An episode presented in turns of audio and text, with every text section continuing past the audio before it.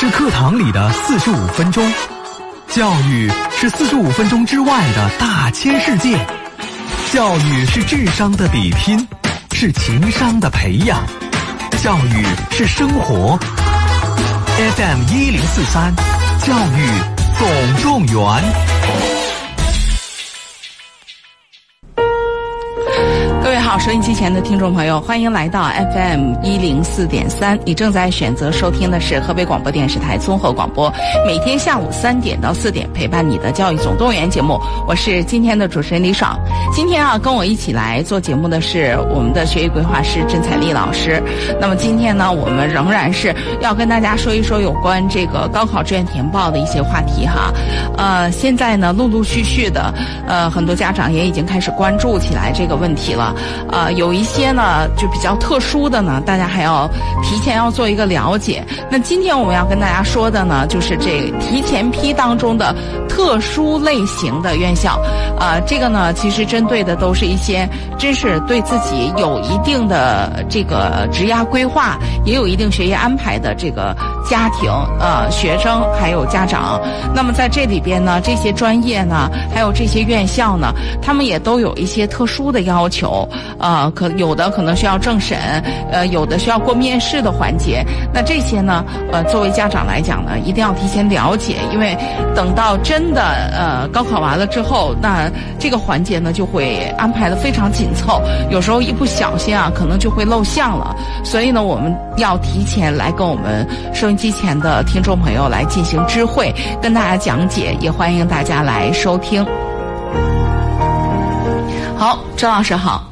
李双老师好，大家下午好。嗯，哦，我刚刚说到了，今天我们要跟听众朋友来讲一讲这个提前批当中的特殊类型的院校。呃，我们先解释一下什么是提前批当中的特殊类型的院校。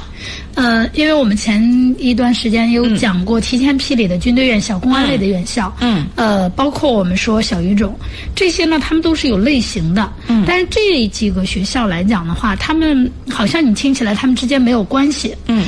呃，但是呢，他们也有一些特殊要求，就是你不是说我有分就可以报考。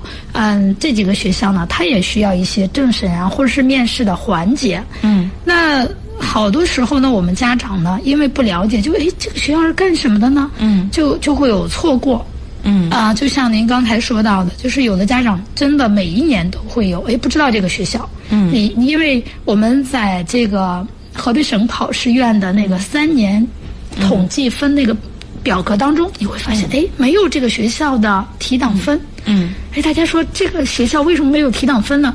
正是因为没有，所以我们很多时候呢就会忘掉它，或者是错过它，因为我们家长都习惯于。呃，我们的这个报考章程是这样子的啊，就是发的时候输的顺序。嗯，先是这个月应该会发报考指南了，嗯，大家知道怎么报考。那五月份的时候会发三年统计分的表格，嗯，这个统计，那大家啊看到这个统计了以后，从来没见过这两所学校，嗯，他就错过了。那么等到发招生计划下来，这俩学校干啥的呀？不知道，算过，嗯，因为不了解嘛。所以就过了，所以我就觉得呢，有必要呢，就是让我们每一个学生啊，你知道知道这样学校。如果说你有兴趣报考，那你到时候就别错过。呃，学校的这个两个学校呢，原来我也找不到他的录取分儿。嗯。从前年开始换了学校领导以后呢，他在学校的官网上是有这几年的，呃，各个省份的这个录取分值的，自己再进行位次转化。这样子的话呢，我觉得对大家。最起码人人知道，人人有机会报。嗯啊，这是我我我想着给大家分享这几所院校的原因吧。嗯嗯嗯。好，那我们来呃逐一的来说说，今天会涉及到几所院校？今天我们给大家涉及到两所。嗯啊，其中第一所呢是北京电子科技学院。嗯，其实我们在往期节目当中可能提过，但是呢。呃，大家不知道具体怎么报，怎么流程。那么今天呢，我想就是给大家把这些流程方面的都给大家说一说。那么北京电子科技学院呢，它是隶属于中央啊中共办也中央办公厅的，所以就是我们可以说，看一所学校的时候，一定要去了解他的娘家是哪儿。那我觉得这就是他的娘家啊。呃，我们看到它属于办公厅，所以来讲的话呢，在这个方面呢，它的培养方向我们就基本上可以确定了。嗯，那么学校呢，它的教学定位呢是为全国各级党政机关培养机要、嗯密码和办公自动化人才。简单的说，其实就是嗯培养这种又红又专的机要密码人才。嗯，这个呢就是呃它的一个培养，应该说培养方向吧。嗯嗯啊，所以学校的定位也非常清晰。嗯，那么学校呢啊也比较简单，小规模，真的特别小。嗯呃，四个系，九个专业，啊，我们说别的学校里一说多少个学院是吧？这个学校特别简单，四个系，九个专业。那它第一个方向系呢，就是密码科学与技术系。嗯，呃，我们从他的培养定位来讲，我们就看到了，那么这个肯定是他学校里最牛的部分。嗯啊，信息安全和呃信息与计算科学涉及到这两个专业。嗯，那么再一个就是第二个嗯系呢是网络空间安全系。我们大家都知道，就是我们现在呢。互联网给我们带来了很多便利，但是同时其实也给我们人人带来了一些呃风险，是吧？今天这个官网被那个横扫了，明天那个可能被入侵了，等等这些现象。那么所以说，呃，这个系呢也是应该说是非常不错的，叫网络空间安全、计算机科学与技术。这个呢是这涉及到两个专业。那么还有第三个系呢，就是电子与通讯工程，呃。我们现在打的电话呀，还有就是我们的一些信号传输啊，其实跟这个专业就嗯特别的紧密相关了。那么它是电子信息工程还有通讯工程，涉及了这样两两个专业。那么再一个就是管理系，信息管理、信息系统、行政管理、保密管理。呃，这个来讲的话，相对偏文一点。前边三个呢，我们可以看到，其实它偏呃理工一些。所以呢，这是四个系，九个专业。那么我们大家呢，呃，要知道要了解它都分属于哪些。呃，这个不同的系呢，它还是有一定的区别的，在就业方面啊、学习方面都有一定的区别。所以我们大家呢。呃，你要知道每一个它隶属于哪个系，在你未来的就业空间的时候呢，就会有一些变化。嗯，比如说我们说到的这个密码呀、密码科学与技术系啊，包括网络空间安全、电子与通讯工程系啊，这几个呢，实际上都属于技术类的。嗯，那么管理系的这几个这三个专业来讲，它都属于呃文职方面的。嗯，所以那么如果说我们大家要想学技术类的，那你千万别报错了。嗯啊，这个呢是我给大家的一个啊小小的建议，就是你要分清楚。嗯。那么其实他在招生的时候，你也会发现变化。那今年因为要分物理组和历史组嘛，嗯，所以说物理组能报哪些，历史组能报哪些？其实我觉得在解释了这四个系以后呢，大家应该就心里比较明了了。嗯嗯。啊，呃，这个呢，我们大家要了解的。那么再一个，这个学校里是男女啊有比例，单独给计划。就是这个只招女生，那你就是单独的代码；那个只招女生，它也是单独的代码。招男生也是男生。就是我记得啊，往年物就是理科组的，就是十二个男生，我记得一个女生，女生的比例非常小。嗯啊，所以这个来讲的话，就是要给我们家有女孩的啊家长说的是，女孩子报考竞争还是挺大的。嗯啊，所以要考虑清楚。嗯，那么除了这些之外呢，我想着大家呢，就是可能还是想了解一下报考的流程，这个我觉得也是有必要让大家心里清楚的。嗯，那第一个来讲的话，它要求应届毕业生身体健康、未婚、年龄不超过二十周岁。呃，你看，就是有的说，哎，毕业的时候是十八周岁，那么为什么说年龄不超过二十？有的孩子确实上学晚的，嗯啊，或者比如有特殊情况休学的，嗯啊，这种呢，只要你年龄不超过二十周岁，并且呢是应届毕业生，那么就都可以。他这个时间卡在，就是比如说今年考吧，那就二零二一年八月三十一日，如果你到这一天没有满二十周岁就可以。嗯啊，这是我们说到这个。那么除此之外呢，就是还有一个要求，考生应为中共中共党员或预备党员，或者是共青团员。那我知道现在其实很多学生学校里啊，入团的。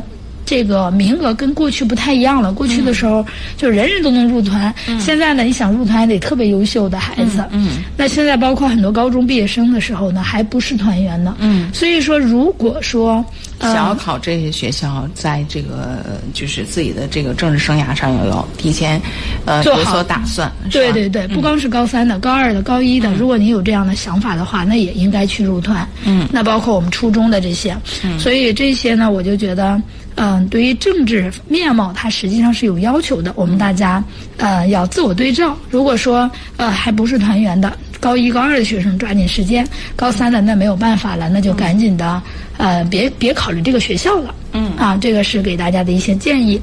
嗯，那么除了这个之外呢，就是父母、兄弟姊妹以及本人关系密切的其他主要社会关系。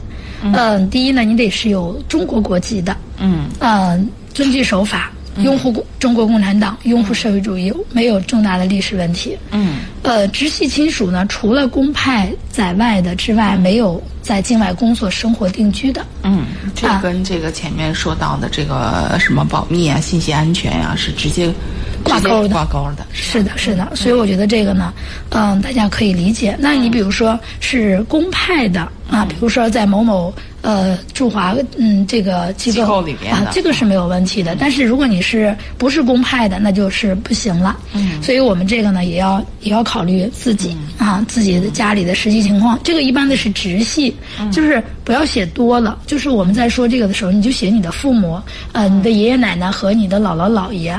啊，他是对对，不要写什么叔叔、伯伯、舅舅什么这些，嗯。啊，社你的社会关系越单纯越好。嗯。所以这一点来讲的话，给大家一个提醒。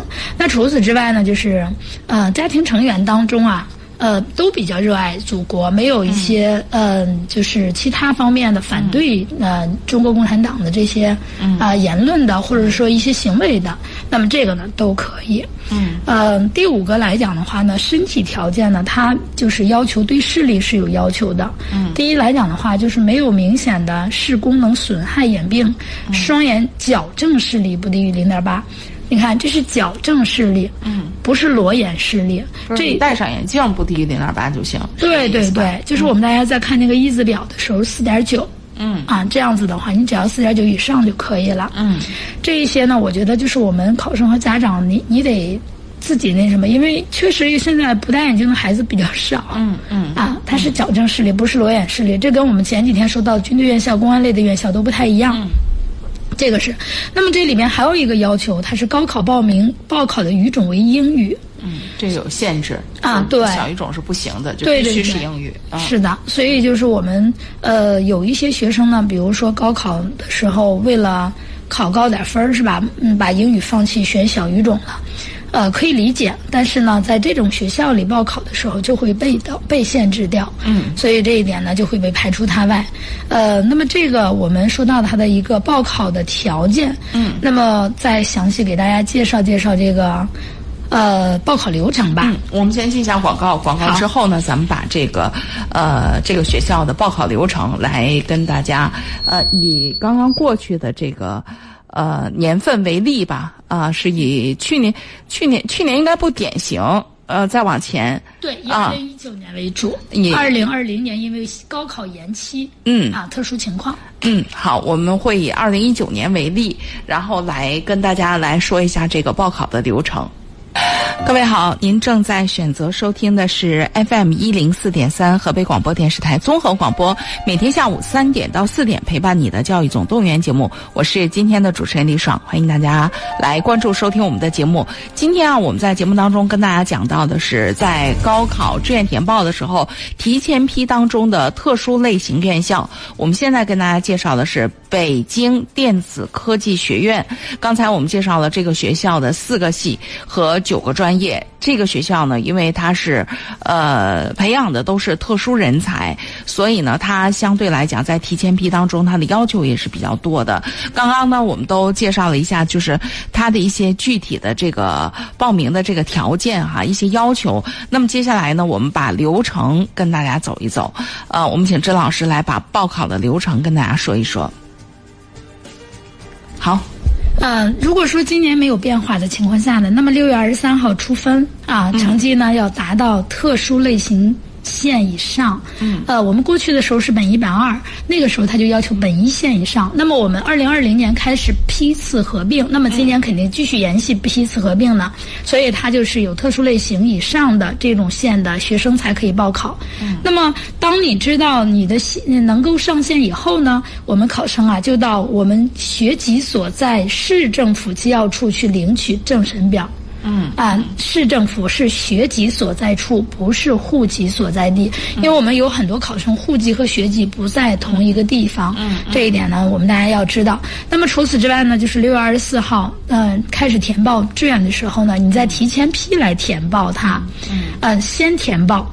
嗯，这个跟军队的和公安的都不太一样，那个是先政审，政审合格才能报考，对吧？嗯，这个呢是呃你。领了表以后，你就报，报完了以后呢，填好表，正好交给我们啊当地的市政府机要处以后呢，由省密码管理局和或委托考生户籍所在有关部门进负责政审，因为我们很多情况可能要。跟家庭有关系嘛，所以有户籍所在地的有关部门负责政审。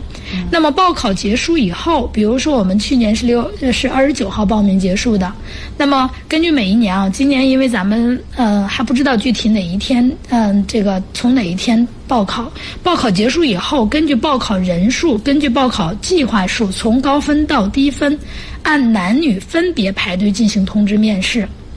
嗯，这个就是。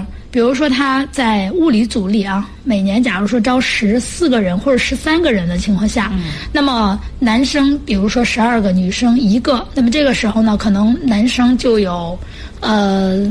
二十四个面试的通知被，嗯，那是从高分到低分。这个高分到低分不是你在全省的排位，而是所有提交政审表的学生从高到低，嗯，啊，这个就不一定啊，分数差多少了，嗯嗯。那么女孩子呢，可能会通知三个，因为女孩子一般是一比三的比例，嗯，啊，那么。不是说呃男生女生大家混合排队呃不存在，它就是按着这个男女分别，女排女队，呃对对对，从高分到低分来进行。嗯，那么这个是我们说啊，有的说哎为什么我的分比他高没有通知我呢？实际上它是有这些规定的。嗯，那么面试的时候，我们大家需要带你的身份证、准考证。户口本、高考体检表、一寸彩色面关照片两张，嗯，这个呢，就是我们说准考证这件事儿，考试完了千万别扔掉，太重要了。后多后边好多都得需要它。嗯，准考证啊，对，这个准考证。所以我们说身份证，再一个就是我们一再强调的。呃，一定要看身份证有没有词。昨天我们在说中考考试的时候，也会用到身份证，嗯啊，所以它也需要你身份证有词才行，嗯。啊，这一点呢，我们家长啊，现在就要去检查有没有词，没有词就赶紧抽时间，孩子放假的时候赶紧去重照重拍，啊，重新去做身份证去，到呃这个派出所。所以这个来讲的话，我们大家要心里清楚。那么高考体检表。啊，最近陆陆续续各个学校里应该都在分批安排这个呃高考体检，所以我们考生啊和家长啊，呃，你得知道你这个体检表还挺重要的，不是说光在嗯填在你的档案里就可以了，它是实际有用处的。嗯。那么我我的建议是真实，啊有效。为什么这么说呢？就是高考以后你录到学校里，各个学校里都是有复检的。嗯啊，这个呢，我们大家要知道。那么免冠照片、彩色照片，这个学校里基本上都会统一照，大家跟用那个就可以。嗯。那么面试以后呢，如果说人数不足的，有的学生突然反悔了，不去了。嗯。啊，那么这个时候呢，再从高分到低分补补地，他再会通知一部分学生。嗯嗯。啊，这个呢，大家是等着就行。嗯。那么再一个来讲的话，就是面试的内容，大家说，哎，会会问什么呀？可能其实也挺简单，面试实际上是比较简单。他会问你对学校有什么了解呀？你对未来职业有什么想法呀？是否了解机要处的一些事工作呀？是吧？类似这样的一些特别基本的问题，所以大家不用紧特别紧张这件事儿。那么，呃，说到这个未来职业有什么想法、有什么规划这件事儿，我觉得真的有必要好好的去规划规划，尤其是你想报考这个学校的人啊，呃。为什么说这么有必要呢？是因为呃学校的一些性质其实决定了这一方面。嗯。因为他的毕业吧，毕业前呢，学校里会组织国考，学校里统一组织。那么这样子的话呢，就是，嗯、你想。学校里统一组织公务员考试，是这对，意思吧？是的，是的。嗯那你那你想想，如果说你还想考研啊，或者想怎么怎么样啊，嗯，那你得提前跟学校里去沟通。嗯啊，因为基本上这个学校一年招两百八十个人。嗯，他就就是为特殊部门培养的特殊人才。是的，所以呢，就是你如果考了这样的院校，那你就其实为自己，呃，或者是家长为孩子已经选定了这一条道路。是的就本是该考什么考什么，考完了也就，呃，也能预计到大约在一个什么样的这个国岗位啊家机关对岗位里边去做什么样的事情。是的，是的。啊嗯，所以这个来讲的话呢，就是呃，因为学校里统一组织嘛，所以大家基本上也有也会有一些课程设计的这些方面的内容，大家考上的都没有问题。就是它会分 A、B、C、D 啊这样的一些级别，可能就是比如说 A 档的一些学生有可能会去中央部委啊、中央办公厅啊、外交部啊这些部门，那 B 的可能会去一些省省级的单位，C 呢可能会去市级的，那么 D 的有可能你就去了县级呃机要处了。但是不管怎么样，大家主要都在机要处。那这个来讲的话，我们大家大家都知道，呃。哪儿来的回哪儿去是对于大部分人来讲的，嗯啊是回户籍所在地。嗯嗯你看，就说你在石家庄上的学，但是你是保定人，对吧？嗯。呃，那你分配的时候，你是回保定的大部分学生。嗯啊，所以这些呢，我们你得了解这些原则。比如说，家长说：“哎呀，老师，我们呃，我们想着去北京，或者我们想怎么怎么样，呃，有几率有概率，但是呢，这个概率还是比较小的，回你户籍所在地还是比较大的。嗯、那么这里边我们就可以了解到几个信息，我觉得大家有必要那个什么。第一个就是你本科就业你能接受。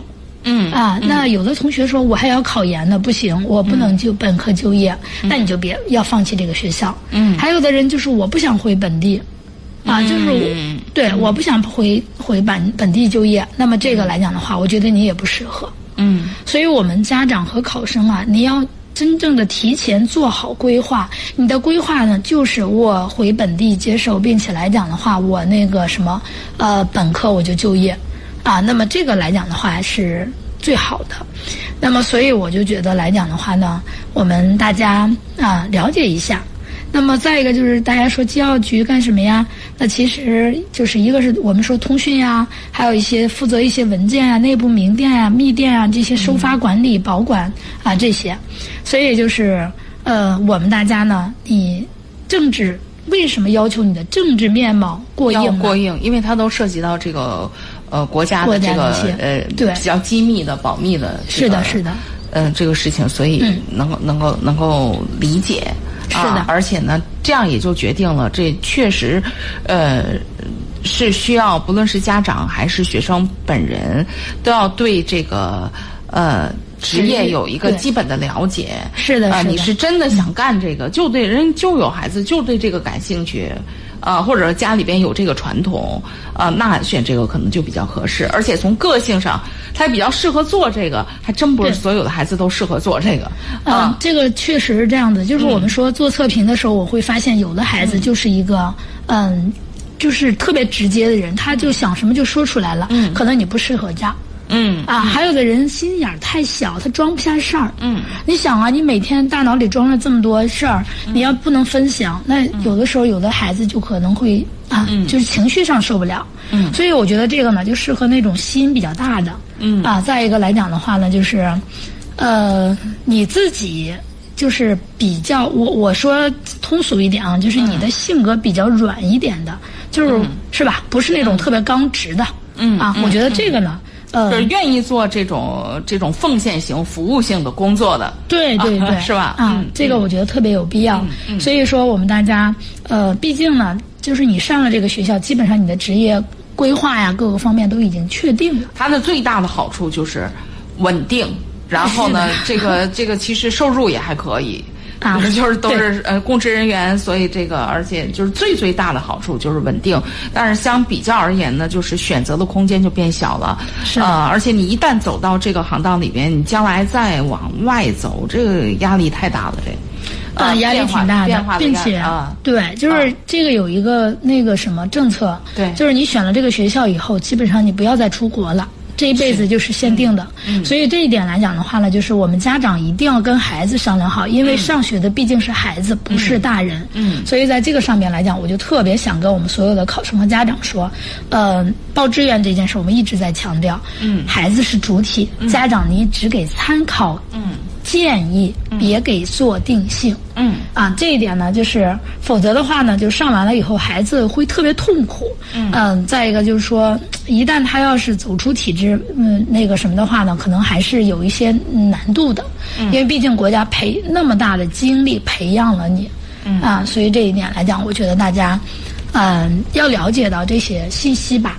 嗯。嗯，报考我们北京电子科技学院的话呢，呃，这些信息基本上都比较清晰了。那么剩下的就是分儿的问题了。嗯啊，哎，对分儿的问题，嗯，一九年的时候是个什么情形？大约在什么位置上？六百二十左右吧，当时。啊，也是很高很高很高的成绩，啊，真的很高。嗯就是这两年，随着大家就是越来越多的人愿意选择这种嗯呃稳定性工作。嗯。所以来讲的话，就是因为他毕竟毕业以后有编有岗嘛，嗯嗯。啊，就跟我们说的公办师范生是一样的，所以大家就觉得，哎呀，这个挺好的，那就很多人都选，就是在水涨船高。是对报的人越来越多，想去的人越来越多，嗯。他就会遇到这些问题。好，这是我们今天给大家介绍的第一所学校啊，大家也可以多关注一下，也可以在网上再找找相应的资料。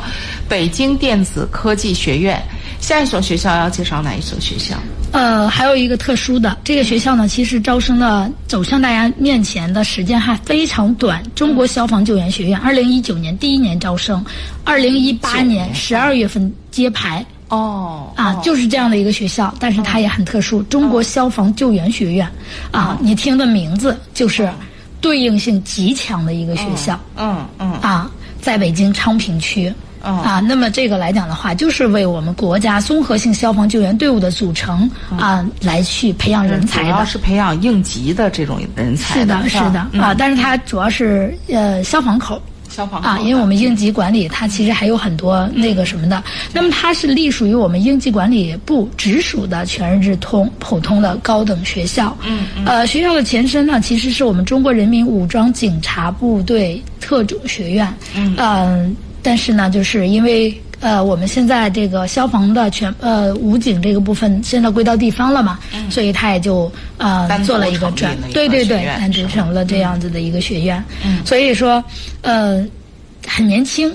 规模是什么样的？大约呃，全日制现在目前来讲有七千人，但是它每一届其实招生的人数非常少，目前。嗯啊，因为它有前身的一些学生，呃，还有研究生啊这些。嗯但是它现在的招生规模非常小，就比如说我们河北吧，其实一年就招六七个。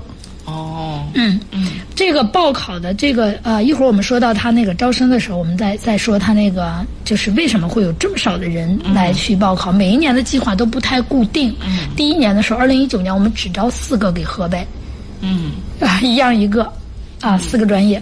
那么这个来讲的话，我们大家就可以看到了，那学校里就是专门培养的这种啊，应该说非常专的人才，嗯，啊，它就是针对于消防的。那么再一个报考条件，我们大家可以了解一下。第一呢，你得有咱们中华人民共和国的国籍，嗯所以我觉得这个时候我们所有学生应该说我是中国人，我骄傲，因为这些学校你就可以报考。那么再一个就是政治立场要坚定，志愿加入国家综合性消防救援队伍，因为他的专业来讲的话。啊、一会儿我们说对，特别强强啊。那么再一个来讲的话，具有较强的组织纪律性和良好的品行。这也是跟这工作，这是工作直接带来的这个品质要求。是的，嗯啊，就是你的记记忆力性你得特别强，嗯是吧？你还有良好的品行，你得有奉献的精神呀。嗯啊，那么除此之外呢，就是参加我们全国统一高考的嗯的这个应届或者往届毕业生都可以，年龄不超过二十二周岁就可以了。有一个年龄的限制。对，但是他往届毕业生是可以的啊。这两个学校有一点区别，那个只招应届生，这个是应往届都可以。嗯，那么他是参加要参加什么呢？河北省消防员招录工作办公室组织的政治审核。体检合格啊，体检呃体格检查、心理测试、面试，结论都为合格的学生才能报考。嗯，随之而来的，大家就就就觉得有一个那什么了，报考流程，嗯，这个跟军队的、公安的也已经发生变化了。啊，那么它是一样是吧？，对，出分以后啊，我们大家要想报考呢，就是你在提前 PA 里报上了以后呢，你要从他的那个给你个链接，给链接里边点开，它有一张表格，下载表格以后，你把你的基本信息填上，其实就是我记得啊，姓名、呃考号，然后联系电话，呃父母的职业，我记得有一个，就这么几个信息，特别少，然后你发到他指定的邮箱里去，呃。这个时候呢，他会就是通知符合条件，就是他想让你那什么，不是所有学生都可以被通知去参加他的呃面试的。所以这个来讲的话呢，我们大家啊、你要知道，他你发送过去以后，那你才可以。这个跟北京电子科技学院那个不太一样，那个是报完了以后，他才给你这样指令。这个呢是在呃没有报完之前，他就就是你报完报上了以后，他就给你这样的指令了。嗯，所以这个来讲的话，我们大家啊、要了解。那么接到通知后呢，如果你不去，那就视为你自己放弃了。嗯，呃，我们考生去的时候也是要准考证、身份证、户口本儿本儿，还有我们高考成绩单，啊，就是你自己查出来那个要打印出来，还有一寸的正面免冠照片两张，因为它是有成绩要求的，必须达到特殊类型。我们也就是去年，比如说物理组的吧，去年理科是五百二，啊，文科组的是五百三十八。那么今年来讲的话，具体的划线是多少我们不知道，但是呢，就是我们大家，呃，基本上，嗯、这个就是物理组的和嗯那个什么的都在八万多，还有文呃历史组的就在两万九千多，所以这个来讲的话，大家呃根据今年的一个划定吧，嗯，来去报考。那么填写这些报名信息的时候呢，要到指定的邮箱啊，嗯，然后呢，你才能够啊。就是那个什么，报道当天呢，你要填写，就是你去面试那儿的时候，他要让你填一个中国消防救援学院招生普通高中政治考核表。这个政治考核表不需要你提前领，就是你在现场领。还有一个就是体检合格表，就是体格检查的表，就是你填完填这两个，填完了以后呢，那么你再上交啊。面试如果过关的话呢，他会对于这些考生进行心理测试和面试。那心理测试呢，其实我们嗯知道，就是有一部。叫好像有一部电影叫《那个消防救火英雄》啊，叫什么？就是其实你会发现，有的人当你特别想救出来人，但是没有被没有救出来的时候，你的心理承受压力实际上是非常大的。嗯所以呢，这种心理测试呢，其实非常重要。所以呢，它这个呢会有一个呃心理的测试，那考察的就是你的心理承受能力和自我调节能力。你遇到事情了，能不能自我开解？嗯啊，这个就挺重要的了。嗯，那么除此之外，面试的时候呢，可能考察的招录对象的报考动机啊、形象气质啊、逻辑呃思维啊和语言表达能力啊这些方面，基本素质都会要求。你看我们这两个就不特别一样，这两个学校，那个呢就是。呃，我要求你心理素质过硬就好了。这个呢，他要你自我调节的能力，就是，呃，就是您看李爽老师，您是学心理的嘛，是吧？就是您肯定知道，就是人如果不能自我调节的话，其实有的时候你会走入一些误区，或者是那他钻下去这个，他这个在这个、就是在面试的时候，他是通过什么方法？是测试啊，还是测试交流啊，还是怎样？测试在这个心理上面主要是测试，然后面试的时候主要是你呃交流。哦啊，面试的时候是有交流的，因为他要看你的语言表达能力。啊，我们都知道，其实消防救援队员呢，还有一项重要的工作，就是跟呃被困的人啊，或者是那什么做思想方面的工作，啊，让他放松啊，别紧张啊，等等这些，是吧？呃，就是所以这些方面来讲的话呢，我们大家呃，你要了解他会考你什么，这些方面符合的话呢，那我觉得嗯、就可以考虑。如果你比如说语言表达能力，我就不善言语，我也表达不好，那这种的话，我觉得就慎报。嗯啊，我觉得是申报，人家没有说让你申报，但是我觉得，因为你面试那一节可能也过不了这个时候，你还浪费你自己的一个志愿。嗯啊，那么除了这些呢，就是这个体检啊，它是需要交纳体检费用的。体检的费用是按着医院的标准来收取，但是这个医院不是随便哪个医院的，它是有嗯消防指定的指定的，对，办公室指定的。所以呢，就是如果说你考生啊对体检的这个结论有疑义的话呢，你可以再进行申请复检。嗯啊，如果复检呢还是有问题，那没有办法。如果说呃，就是你。对可通过服用药物或其他治疗手段影响检查结果的项目，嗯，这个是不给你复检机会的，嗯嗯啊，所以考生呢，我们大家你得注意，比如说准备要体检这几天啊，嗯，你提前啊要注意休息好，别饮酒。啊，体检当天呢必须空腹参检，不要饮水、进食。呃，这个呢跟别的它不太一样，因为我们有很多就是比方高考体检嘛，它不需要空腹，但这个体检呢，它就要求你空腹进行。嗯啊，那我们呃这些来讲的话呢，我觉得大家你要就是最起码吧，嗯，你得知道。比如说一些呃有刺激性的药物，前几天你最好也别吃。嗯。啊，那确实感冒了，这种我觉得你要提前跟呃说清楚问题，然后看人家能不能给你申请，就是延后再去体检。嗯。毕竟它会影响你的结果。嗯。所以这一点来讲的话呢，就是我们大家嗯在体检的方面呢，应该注意的一些事项。嗯。呃，除了这些之外呢，我们大家要了解到它的一些基础的体检项目吧。呃，测身高，啊，其实我觉得对男孩子挺宽容的。嗯，男性身高只要一米六二以上就可以，女性身高要求一米六零以上。嗯，你看这两个其实区别挺大的。嗯啊，听起来男孩子高那两厘米，可是男孩子一般的都会比较容易达到。在我们北方，这相对来讲好一点。嗯，但是女孩子这个一米六零不是人人都能达到的。对对啊，嗯，所以我觉得对男性来讲的话，他其实更加宽容一点吧。嗯，那么再一个就是体重，你看体重体重也有要求。是的，嗯，这个体重呢，它不超过标准体重的百分之三十，就是你可以微胖，但是不能胖的太多。嗯，啊，你也不能过瘦。呃，今天有一个心急的一个孩子问家长问我，他那孩子一米七零，嗯，才九十斤。哦。啊，就过瘦，那不不低于标准体重的百分之十五，嗯。啊，这样子的是一个男性合格。那女孩子来讲的话呢，就是你不能超过体重的标准体重的百分之二十，不能低于百分之十五。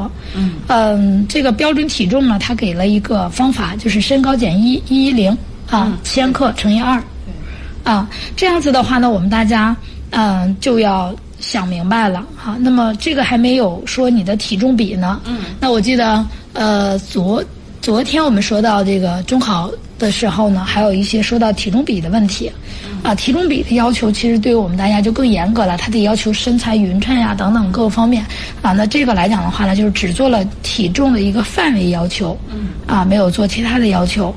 那么再一个就是视力，裸眼视力低于四点五不合格，也就是你裸眼视力不戴眼镜就得到四点五。是的，你看这两个学校，那个是要求矫正视力，这个是要求裸眼视力，是有区别的。嗯。那么任何一只眼睛裸视力低于四点九，需要进行矫正视力检查。嗯。啊，就是你如果说我裸眼视力低于四点九啊，那么你就进行一个裸眼的矫正，你就戴眼镜试试。啊，任何一只呃一眼呢，就是矫正视力低于四点九或矫正度数超过六百度的不合格。嗯。啊，规定还是挺细致的。嗯。啊，裸眼不能低于四点五，这是第一个。第二个来讲，矫正视力不能低于四点九。啊，矫正度数呢，就是你这个度数不能说我戴的呃度数大是吧？嗯。啊，不能超过六百度。嗯。所以我们现在嗯还没有到高中阶段的那些小学的、初中的家长们。控制一下孩子对电子产品的这个使用，是吧？包括平常看书的一些习惯，防止呢，就是说，呃，因为不注意这些方面，最后呢，导致我们的这个视力，啊，真的你差的太多，那这一类的学校你就得，呃，不能考虑了。嗯，这个是，呃，我们刚刚给大家介绍到的这个中国消防救援学院，呃，这是一所刚刚成立没多久，就是等于二零一一八年十二月底，对，啊他揭牌的啊，这么一个一个学校。刚刚我们讲到了他的一些这个，包括报考的流程啊，包括一些体检啊，一些要求。呃，我觉得大家可能也很关注，呃，这个学校相关的专业，呃，以及后面从事的工作。呃，那我们在广告之后呢，我们也请郑老师来给大家介绍一下。好，欢迎听众朋友继续回到我们的节目当中。您除了通过收音机来关注收听我们的节目，也可以在一边收听我们节目的同时呢，来关注我们教育总动员在微信当中的订阅号。您直接在微信当中搜索“教育总动员”就可以了。另外，现在啊，呃，我们最近一段时间一直在说这个高考志愿的填报，今年呢要大家特别关注，因为新高考了嘛。而实际上呢，这个新高考的变化是方方面面的。比方讲，新高考对阅读就不断提出更高的要求。那现在整本书阅读系列丛书呢，也可以让孩子更好的完成阅读的练习和写作。呃，在我们教育总动员刚刚说到的这个订阅号当中，您回复“阅读”，可以这个测评弹出小编的二维码。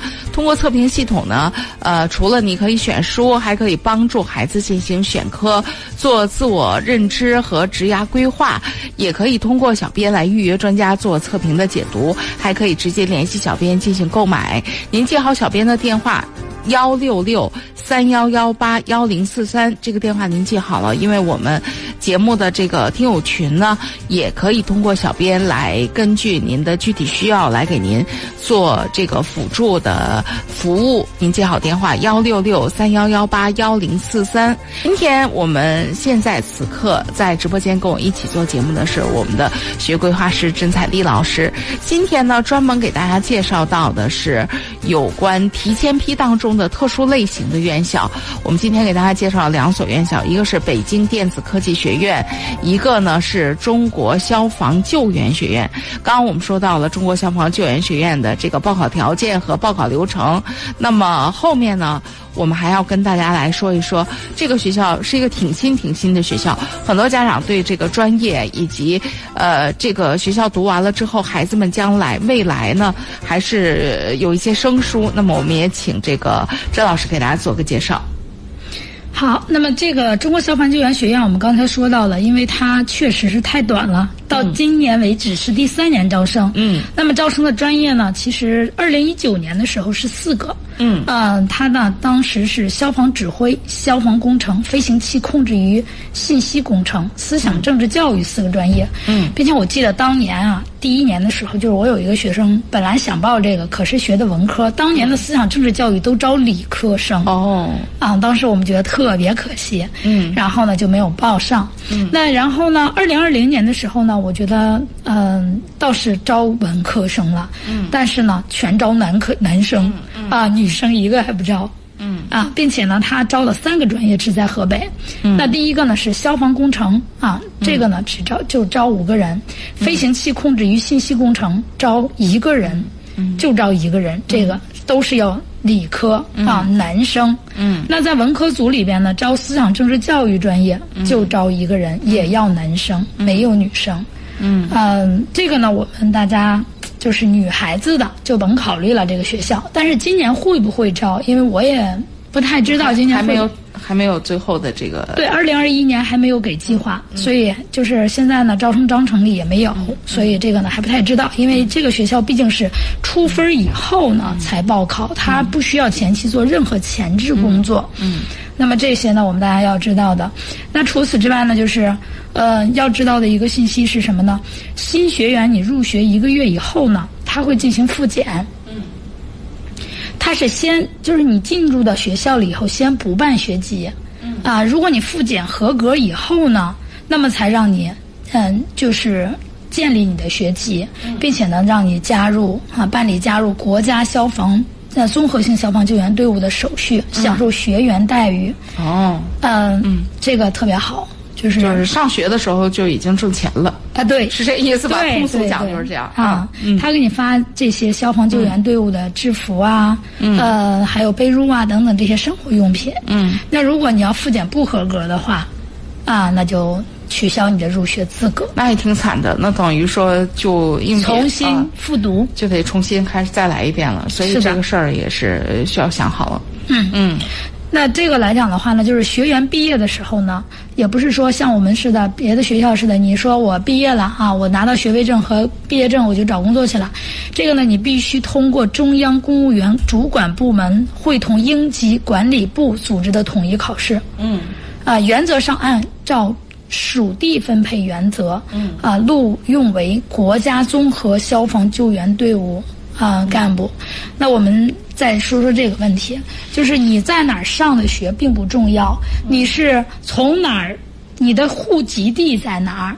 那然后就回哪儿。嗯这个呢，就是我们说到他的计划为什么这么少？从另一个角度来讲，这是我们河北省应急管理，它对于它四年之后人才配备的时候的一个计划。嗯嗯，就是你比如说河北，我们要扩招这个大部分的啊，可能我们要那什么，他往这个应急部去报他的计划去。嗯，然后你各个专业需要什么样什么什么样的人才。嗯，那然后呢，应急管理部啊，再通过审批、报批和教育部，那么这样子来共同核定你这个计划。所以说，嗯，毕业以后去哪儿的，招哪儿的人，这个呢都是有提前的计划的。嗯比如说你河北，你说我我我今年要报八个，为什么是八个？这八个都来自于哪个地级市？嗯啊，你这个都是提前其实已经规定好了。嗯所以这个呢，我想着是什么呀？跟我们家长们说一句，就是你报考的时候，在面试那个环节的时候，你可以问一句，嗯，因为其实应急管理中心他们已经知道大概的去哪儿去向。啊，所以这些呢，就是你心里清楚。有的因为有的学生确实这样子的，就是我上了半天学，我不想回那个承德或者张家口，是吧？我想留在石家庄，那这个显然他就遇到一些问题了。嗯啊，所以说从这个角度来讲的话，我们再次强调的是什么？嗯，学业规划、升学规划，你要前置。嗯，啊，今天我们说的这两个学校，要多了解。嗯对，你会发现他都要求你政治面貌，嗯这是他们必须的。嗯所以说，你如果初中没有入团，那高中还没入团，这两个学校你就已经无缘了。这在这在这个今天这个就是在我们这个，嗯。不仅仅是学业学业规划，就是在这个今后很长一段时间，恐怕这也是大家必须要关注的一个话题。因为对，因为现在不像过去是人人能入团了，那么很多时候来讲的话，有的学生是入不了团的，嗯所以那么就是我们孩子就是有一说白了。些特殊的专业，它是有特殊的要求的。对，那我们家长你得心里清楚，知道这些事儿。那除了这个之外呢，我们可以看到，呃，他们对于视力都有要求。嗯嗯，而我们现在的小眼镜们，我我是真的啊，有的幼儿园都已经戴上眼镜了。嗯啊，那真的要注意。嗯嗯，学校呢每年都普查我们的这个视力，那如果不严重的情况下，我们家长要及时做矫正。嗯啊，除了我们前两天说的公安呀、军队呀，都要求，你看这个也要求。这是我们今天又跟大家讲到的。不过说实话，我们今天说的这么热热闹闹，节目时间有效时间五十分钟。我们今天这两所学校涉及到的，从我们河北省能走的孩子，一共也到不了五十个人，我感觉到得了吗？嗯，呃，北京电子科技学院基本上每一年能走二十二十一二个，是吧？那个下边那个就更少了。这个就七个，按二零二零年的计划。对呀、所以所以我就说，虽然说的我们热热闹闹，但是整个从河北省其实走不了几个学生啊。确实走不了几个。之所以就是说给大家去把这些说到呢，是，呃，有些家里啊确实是想去，但是不知道，就错过了。所以其实也是更多的是让我们更多的人啊知道这些学校的要求啊、政策呀。那么除了这些之外呢，就是你得。因为我我们在每一次在做升学规划的时候，家长经常问我一句：“老师，我们这个分儿能上哪个学校？帮我们推荐一下。就在咱们今天上节目之前，还有一个唐山的家长跟我说这个事儿呢。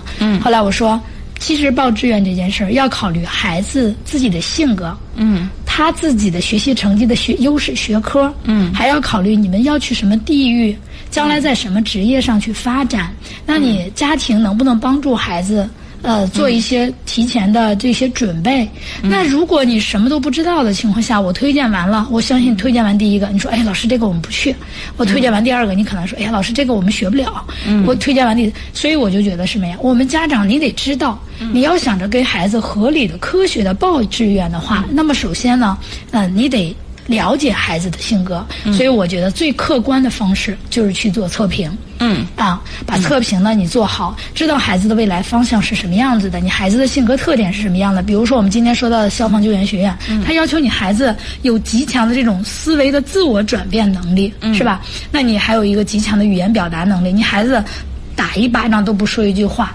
嗯那显然就是不可以的。嗯所以针对于这些情况来讲的话呢，就是报志愿远远不是我们大家想的给个分儿就能出志愿的。那么它是要结合我们孩子方方面面，结听我们结合我们家庭的，包括你自己的未来职业规划。嗯我们经常说，就是这个大学之所以在这个地方办。那往往呢是跟它地方的一些产业相关联的，嗯，所以我们家长你要考虑，你孩子将来就业是回河北呀、还是要留在学校地呢？嗯啊，那你是考研呢，还是本科就业呢？因为我们有些学生是，嗯，就要就业。好，那你本科就要就业，你就一定要学一个实用型的专业，嗯啊，本科能就的。你比如说学经济学，那本科就业基本上是没有可能的，你去那个什么哪个也不对口。嗯啊，你会发现你学的知识太宏观了。嗯，那如果你说我本科就业，那你去学个会计学，你就会发现哦，这个能就业。嗯啊，它非常具体能干事儿，毕业以后你就有吃饭的本，就是这个本领了。嗯所以说，呃，报志愿呀、远远不是我们大家啊说一个分数就能推荐出来的学校那么简单。所以，如果大家很关注测评的话，您可以记我们小编电话幺六六三幺幺八幺零四三，可以再具体的来呃跟我们小编来做一个这个提前的预约吧，就可以来帮孩子做一下这个测评。我们也有专家可以对测评结果进行解读。那我们今天的节目到这儿差不多就要结束了，明天要给大家介绍什么内容？张老师，明天还有几个特殊的学校、啊，就希望能对大家有帮助好。啊。好，那我们今天的节目到这儿就要结束了，感谢大家的热情收听和参与，也欢迎大家在明天的同一时间来继续关注收听我们的节目。好，各位再会。